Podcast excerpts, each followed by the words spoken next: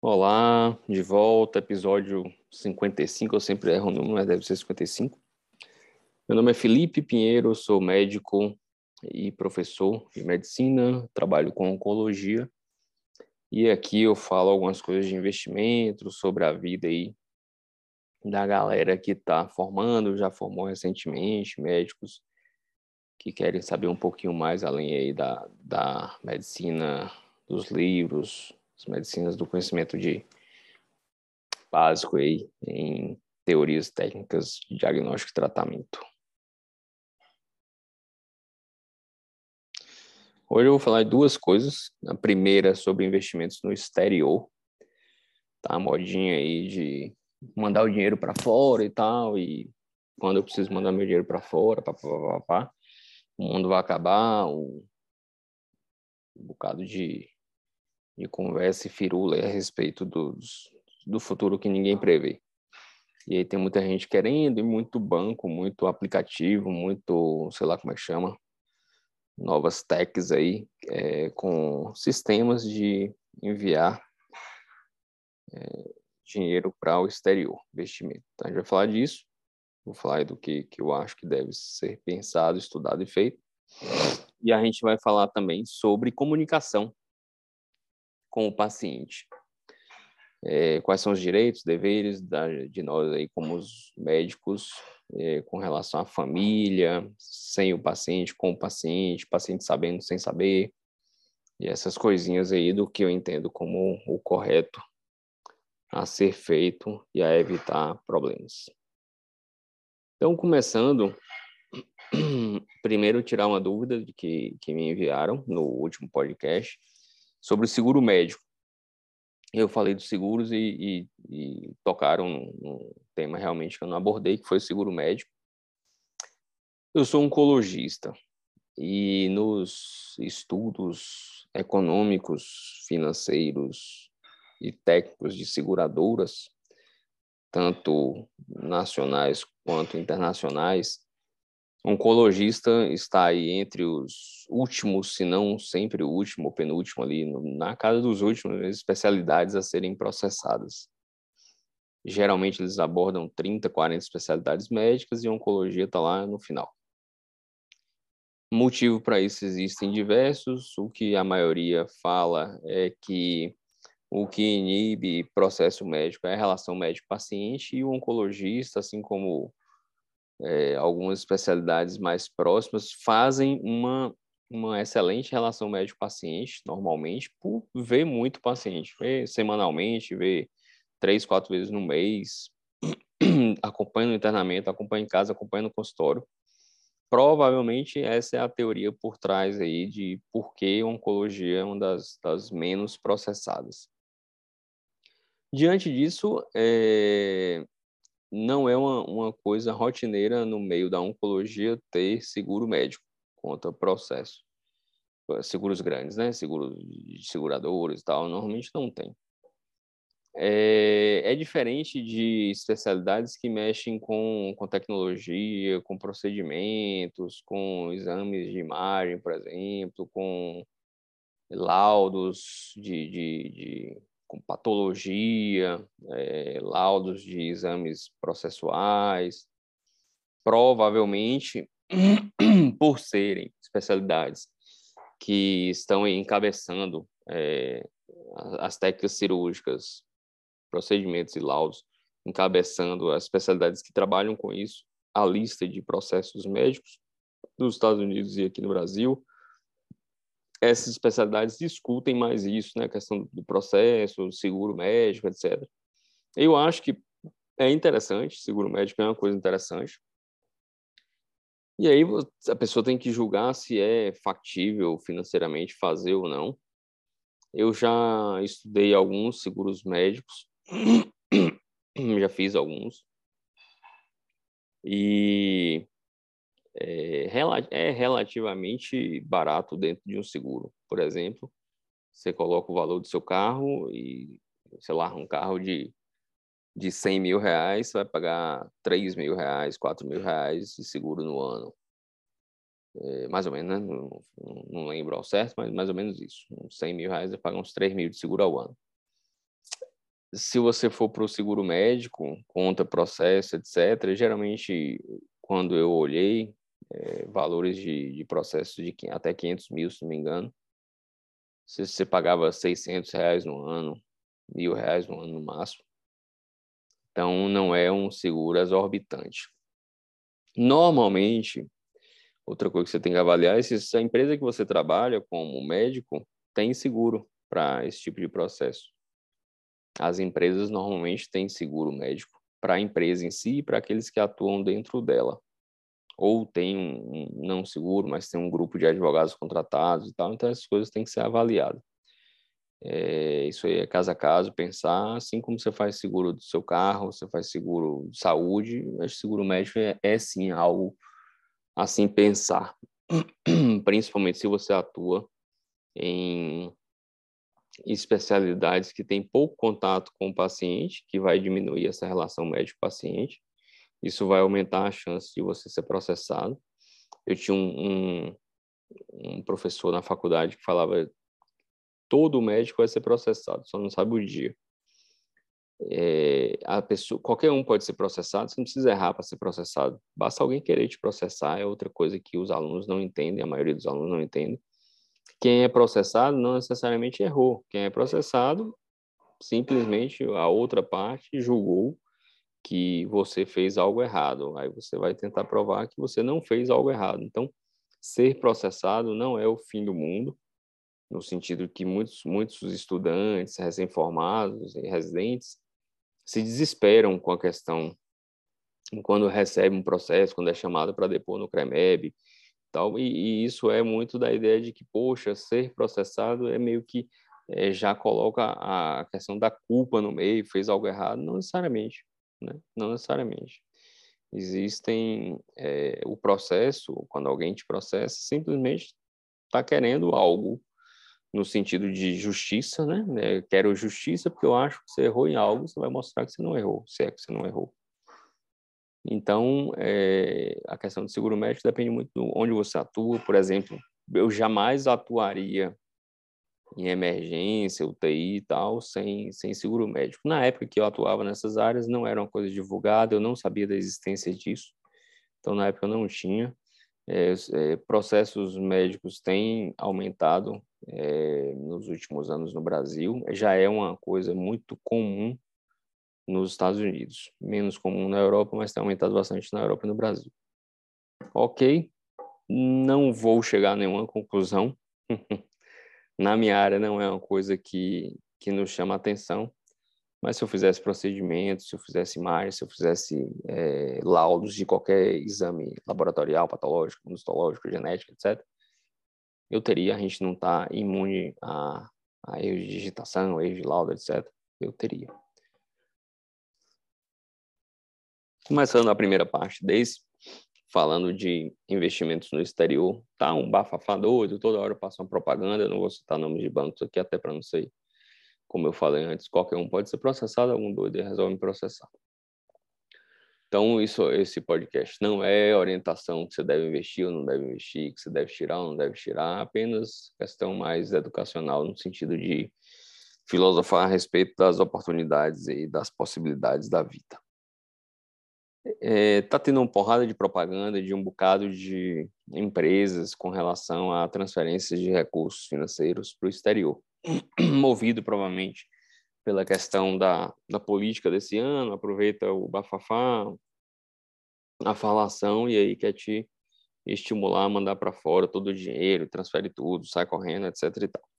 Pulando essa parte, que não vem ao caso e não me interessa, é, você querendo mandar o seu dinheiro para fora, uma parte e tal. Como eu falei em algum podcast atrás, que já são mais de 50, eu não lembro mais os números, Teve um que eu falei para diversificar, e diversificação é, é, é, a base de tudo. Então, se você for diversificar, você deve diversificar no exterior. E como é que a gente vai mandar dinheiro para o exterior? A gente vai mandar dinheiro para o exterior abrindo uma conta no banco no exterior, seja ele no Canadá, nos Estados Unidos, Portugal, Alemanha, Austrália, seja lá onde for. Então, você manda dinheiro para o exterior, tendo um banco é, registrado em seu nome no exterior. Então, se eu quero mandar dinheiro para Portugal, eu vou abrir uma conta num banco português e transferir dinheiro da minha conta para o banco português em meu nome. Como é que faz isso? Aí vem as questões. Normalmente, por exemplo, em Portugal, eu acho que só tem um banco que faz é, abertura de conta de pessoa física, é, de moradores fora de Portugal, sem a pessoa ter que ir lá. Acho que é o Atlântico, Europa, Europa Atlântico, um trem assim. É, nos Estados Unidos tem Charles Schwab, TD Ameritrade, é, Interactive Brokers, se não me engano. São, são bancos, corretoras que abrem é, remotamente conta pessoa física no exterior. Canadá, não, acho que tem um, não, não sei o nome. E Alemanha, Inglaterra, não, que eu saiba, não tem nenhum que você abre é, à distância, né? Por, por envio de documentos, sem ter que ir lá presencialmente. Então, para mim, isso é uma coisa muito pessoal, você tem todo o direito de discordar e um bocado de gente discorda. É, a conta no exterior tem que ser meu nome, né? meu nome, meu CPF, meu endereço, e se eu bater lá no banco e falar que sou eu, Felipe, que eram meus 100 dólares que eu transferi, ele vai ter que sacar e me entregar meus 100 dólares.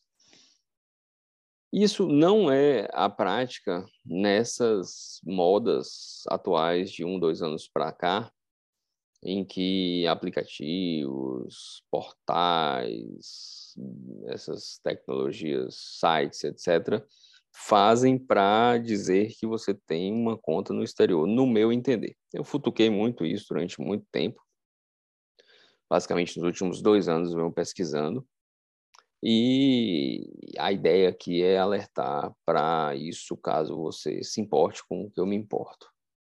Na hora que alguém é, fala que está transferindo meus 100 reais para os Estados Unidos e virando 20 dólares, vamos botar aí 5 reais por, por dólar para facilitar a conta, eu entendo que eu tenho uma conta aqui no Brasil, em meu nome, Felipe, com meu CPF, com meu RG, com meu endereço, linkado na minha esposa, com todos os meus dados pessoais um número de conta X no banco tal, no endereço tal. Se é, peguei 100 reais aqui, transferi para os Estados Unidos e virou 20 dólares através do aplicativo, do portal, sei lá de que, eu entendo que esses 20 dólares vão estar em um banco nos Estados Unidos numa conta, num número específico, em meu nome, com meu endereço, com meu CPF, com meu RG. E na hora que eu bater nesse banco americano X, e eu pedir, eu quero meus 20 dólares, quero sacar, ele vai pegar meus 20 dólares e me entregar, porque a conta está em meu nome e é minha. Só que isso, aparentemente, eu falo aparentemente que eu não tenho provas, porque, é... primeiro que eu não entendo tanto tecnologia para ir atrás, mas o que eu entendi é que a maioria dessas modas, no sentido de tem a sua conta internacional já, transfira seu dinheiro no aplicativo, você tinha 100, dó 100 reais, virou 20 dólares, você tinha 20 dólares, virou 100 reais, num clique. O que eu futuquei, futuquei, futuquei e acabei concluindo é que essas contas simples e práticas não estão em, em meu nome lá. Eu fiz teste, eu abri várias contas em vários desses lugares é, enviei dinheiro, resgatei dinheiro, tirei dinheiro e tal. E tudo funcionou, tudo funcionou direitinho. É, coloquei aqui 100 reais, virou 20 dólares, 20 dólares, virou 100 reais. Transferi para minha conta aqui no Brasil de volta quando fui fechar tudo, que eu fechei tudo já. Tudo funcionou direitinho, até que eu tentei algo, algumas coisas mais complexas e vamos lá. A primeira foi transferir, quando esse dinheiro estivesse lá fora, nos Estados Unidos, para outros bancos dos Estados Unidos. e pelo menos três não aceitavam as transferências e não diziam a razão. Então, limitava a transferência do que tinha, esses 20 dólares que estavam em minha conta no exterior, só podia ser transferido para minha conta no próprio banco aplicativo no Brasil. Então, meus 20 dólares só eu só conseguia transferir para cá, de volta para mim e daqui para meu banco, outro banco no Brasil. Então, uma primeira limitação importante. Depois eu tentei, é, em, alguns também, transferir direto de lá. Tá meus 20 dólares lá nos Estados Unidos. Transferir para meu banco aqui, Banco Brasil, Banco Bradesco e tal. pagando as taxas, pagando tudo tal, quero transferir lá. Não ia, sempre dava erro. Isso permaneceu durante mais ou menos dois ou três meses, dei tempo, entrei em contato com, com a, né, as ouvidorias, os negócios nada funcionava. Sempre falava que estava com erro, que ia corrigir, etc. E tal. Então, outra limitação. Não adianta eu ter um dinheiro no exterior que eu preciso ligar para alguém para transferir para minha conta no Brasil. Então, se o aplicativo der problema, vai vir para mim só quando alguém deixar. É, tem que ter autorização pessoal, de forma prática, isso é muito ruim, muito ruim. Outra coisa é, que aconteceu em, em quatro dessas empresas que eu testei, eu pedi o meu cartão, não cartão de banco, eles adoram anunciar que tem cartão de banco, cartão de débito, cartão de sei o quê. Eu pedi o número da minha conta no exterior. Eu quero o endereço lá, qual é a cidade dos Estados Unidos, a rua, o endereço que esses 20 dólares estão.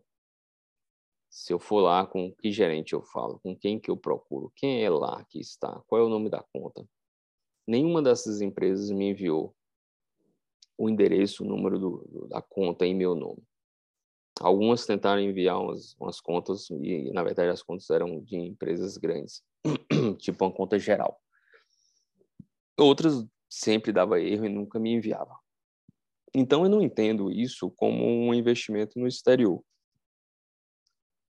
Uma coisa que fica travada, você só consegue devolver para você mesmo através de um aplicativo que é só da empresa X que se o aplicativo sumir, você não tem nada, ninguém, nem um pé do caboclo para chorar. Então, essas coisas todas eu faço teste e já contei aqui sobre os testes do Bitcoin, que é outra história completamente diferente.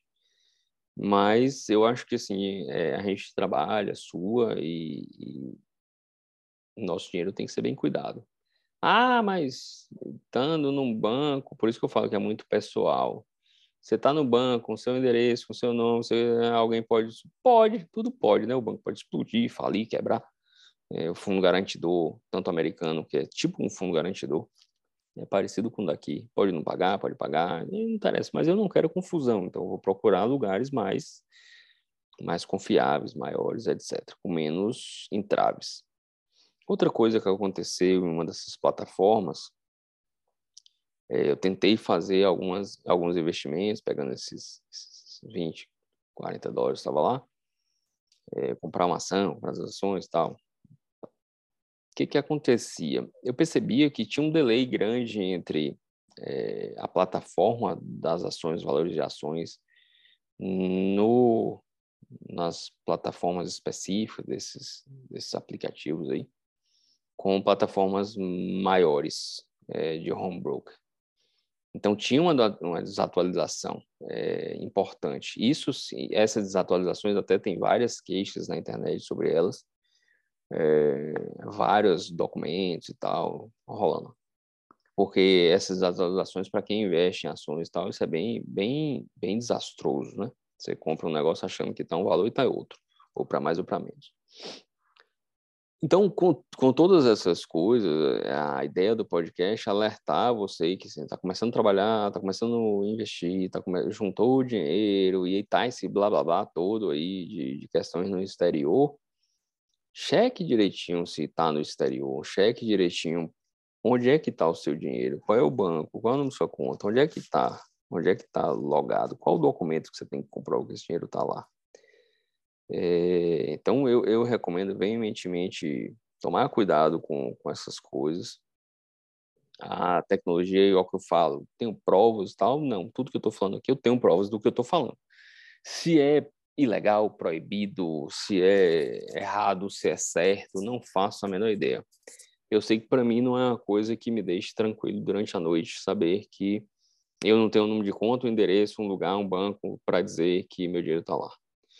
É, não chega a ser o, o, senhorzinho que vai no banco, pede para sacar o dinheiro, depois deposita de novo, só para ter certeza que está lá. Mas é, temos que ter alguns cuidados. É, outra coisa, se não me engano, chama FINRA, F-I-N-R-A. É uma, uma, tipo uma fundação americana que legitima os bancos e corretores e tal, para se tiver lá cadastrado, são, são empresas, bancos e corretoras que passaram por algum critério e tal. Então é mais, mais confiável. Então, vale a pena estudar realmente profundamente. Eu encho o saco dos meus alunos para estudar, eu encho o saco das pessoas que conversam comigo sobre investimentos para estudar.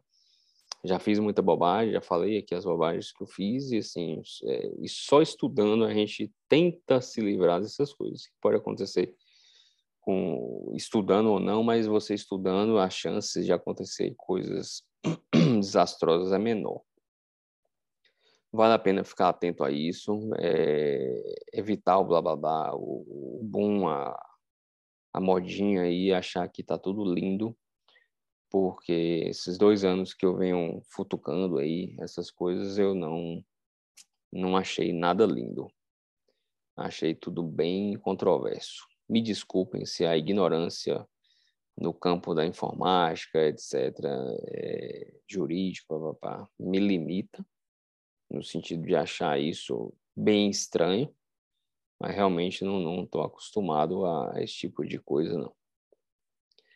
É, só para falar do Bitcoin, que eu acho que eu falei quando eu investi, mas assim, acabei que eu testei a, a Paper Wallet, a Cold Wallet, as Wallet, tudo que você pensar, é, com, com um pouquinho de dinheiro, mas eu faço isso sempre pensando assim, se fossem por exemplo, esse negócio do investimento no exterior, eu olhei alguns, alguns cursos que tinham falando e tal. Os cursos tudo caro, tudo caro. Com 50 reais você faz um, um teste desse para lá e para cá, para lá e para cá, e joga para lá e joga para cá. Então, assim, com Bitcoin foi a mesma coisa. Eu sempre penso que eu estou aprendendo. E como se fosse tomando um curso. Se eu fosse pagar um curso, eu pagaria 100 reais, 50 para aprender, eu pagaria. Né? Poucos, baratos. 200 reais, pagaria. Então, com Bitcoin, eu testei lá essas, essas carteiras todas e o que, que eu cheguei à conclusão? Para mim, para mim, Felipe, não dá. Não tem condições de ficar com o negócio de pedaço de papel. Quem disse que eu sei cadê o outro? Eu peguei, eh, tem a senha, né, do, do Bitcoin, quem entende lá. A senha lá de 20 palavras em inglês, tal, totalmente aleatório. Você não tem noção nenhuma das palavras quem criou o sistema. E aí, eu separei as 22 grupos de 10 no papel e tal. É, quem disse que eu sei? não faço a menor ideia.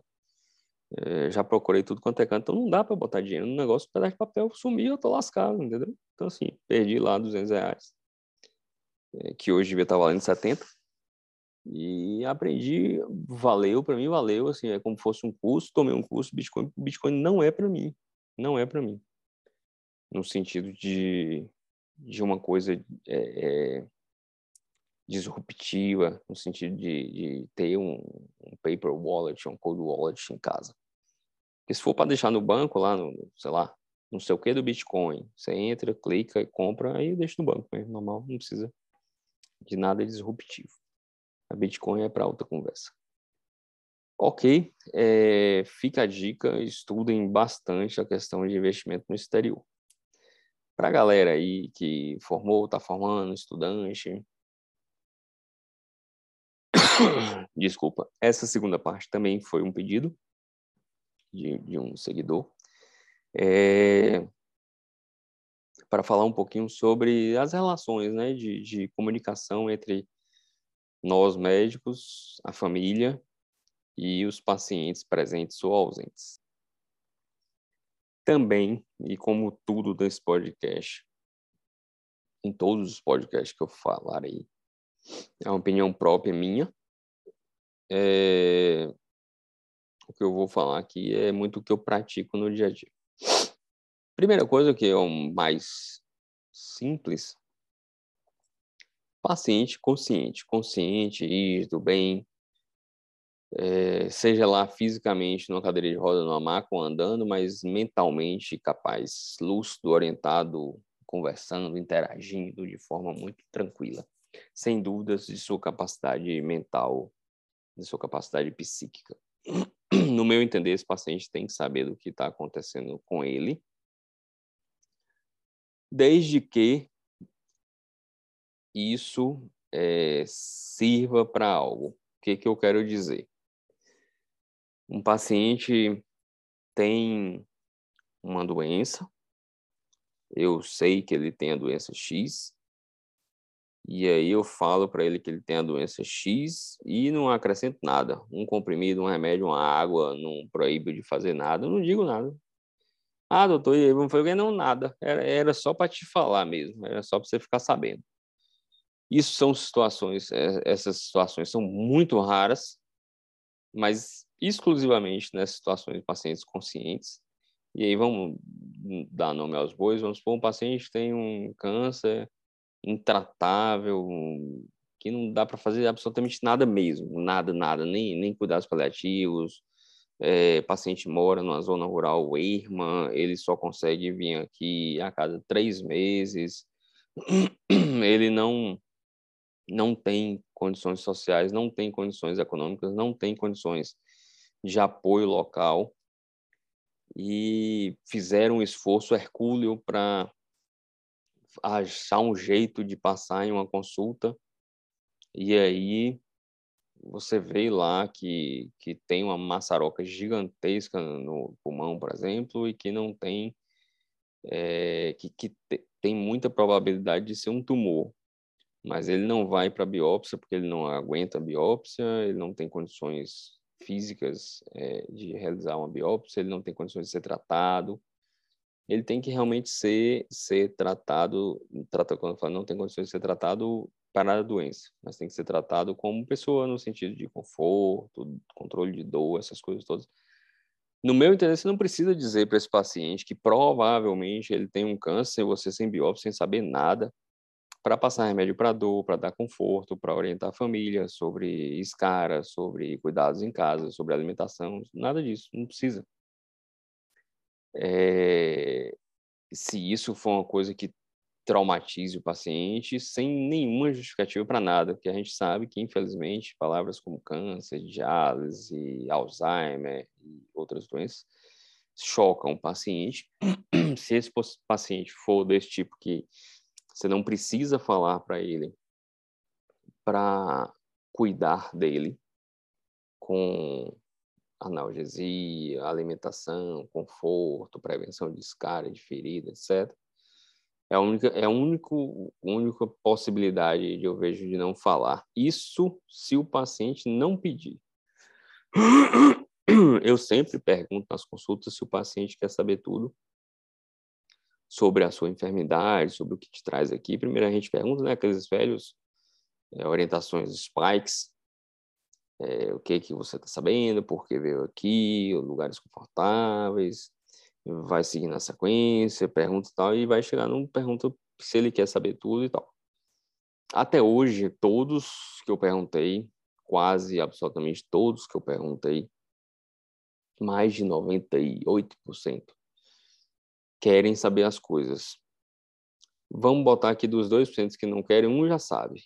Ele não quer ouvir de novo. E muitas vezes os familiares, acompanhantes, cuidadores acham que o paciente sabe nada. Eu costumo falar, a gente fica velho, não fica oligofrênico nem burro. Então não é porque está com 70, 80 anos e um pouco de hipoacusia, ouvindo um pouco menos, vendo um pouco menos, que virou um oligofrênico. O cara tem 70, 80 anos de vida, ele sabe o que é doente, sabe o que é saudável, sabe o que passa por ele. A maioria sabe sim. E aí, desses dois que não querem saber, é porque um já sabe ou mais. E tem, é isso, a raridade, não me lembro agora de nenhum, por exemplo, dos últimos meses, sei lá, anos aí, que me falou que não queria saber. Todos querem saber. A gente quer se preparar é, para as coisas da vida. Então, com o paciente lúcido, orientado, eu sempre pergunto, a maioria vai falar aqui que a gente vai conversar de forma muito tranquila. E aí vem muito um trauma já de tempos, não meu, da, entendo que da comunidade paciente, entre aspas, todos nós somos pacientes, é, de, ah, ficou triste porque falou que tinha câncer, se deprimiu porque falou que é padiase, ficou mal porque falaram que ela tem um aneurisma.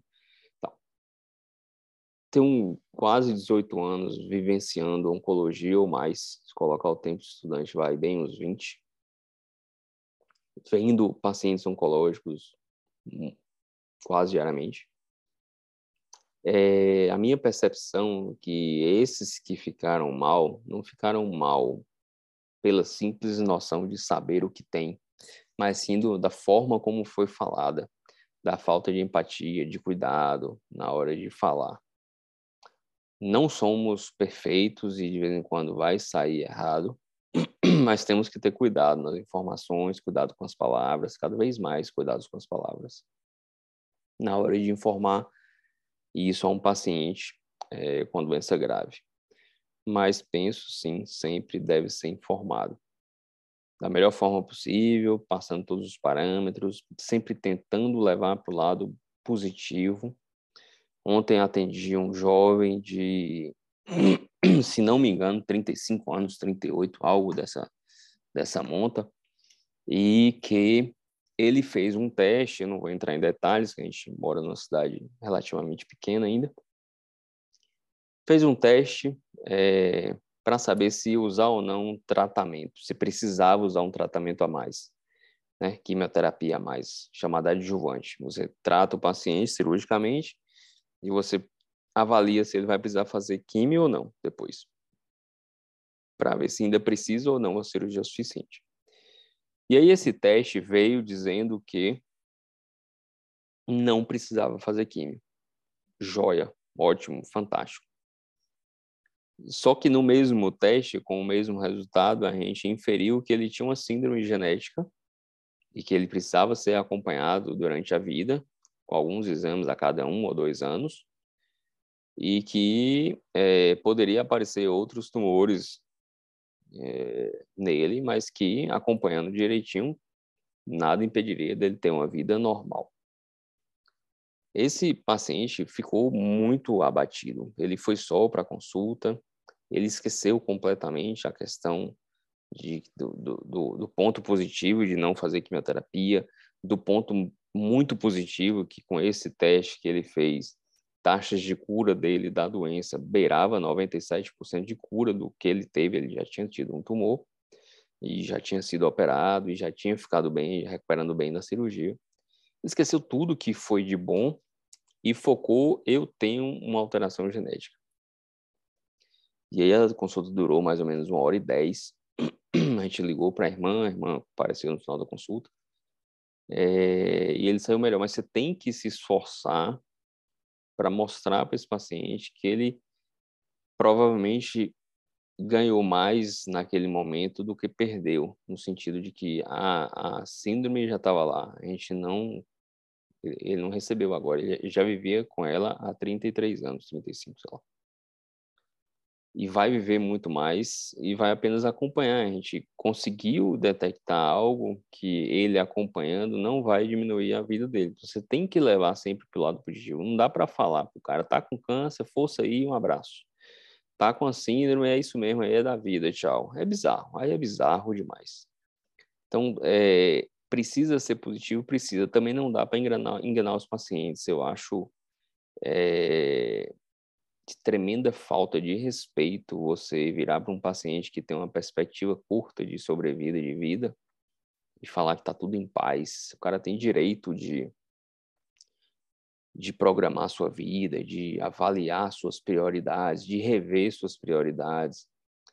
Então, você tem que ser sincero sem ser duro demais, sem ser é, sem empatia. Você tem que passar as coisas de forma calma, tranquila, mas tem que passar. Então, isso para os pacientes conscientes. Os pacientes inconscientes, que foi realmente o que foi perguntado, mas eu tinha que fazer essa abertura dos pacientes conscientes, pacientes inconscientes pacientes que passam pela primeira vez já com uma doença neurológica grave, limitados psiquicamente, ou já têm doenças prévias e descobrem doenças graves depois, mas são é, incapazes de digerir sua própria vida. Tem cuidadores, familiares que fazem isso por eles, ou por questões da própria doença, por exemplo, um tumor cerebral gigantesco, com alterações neurológicas importantes, ou por doenças prévias, neurológicas ou psiquiátricas, ou limitações já congênitas de nascença, e que os outros vão tomar decisões por eles.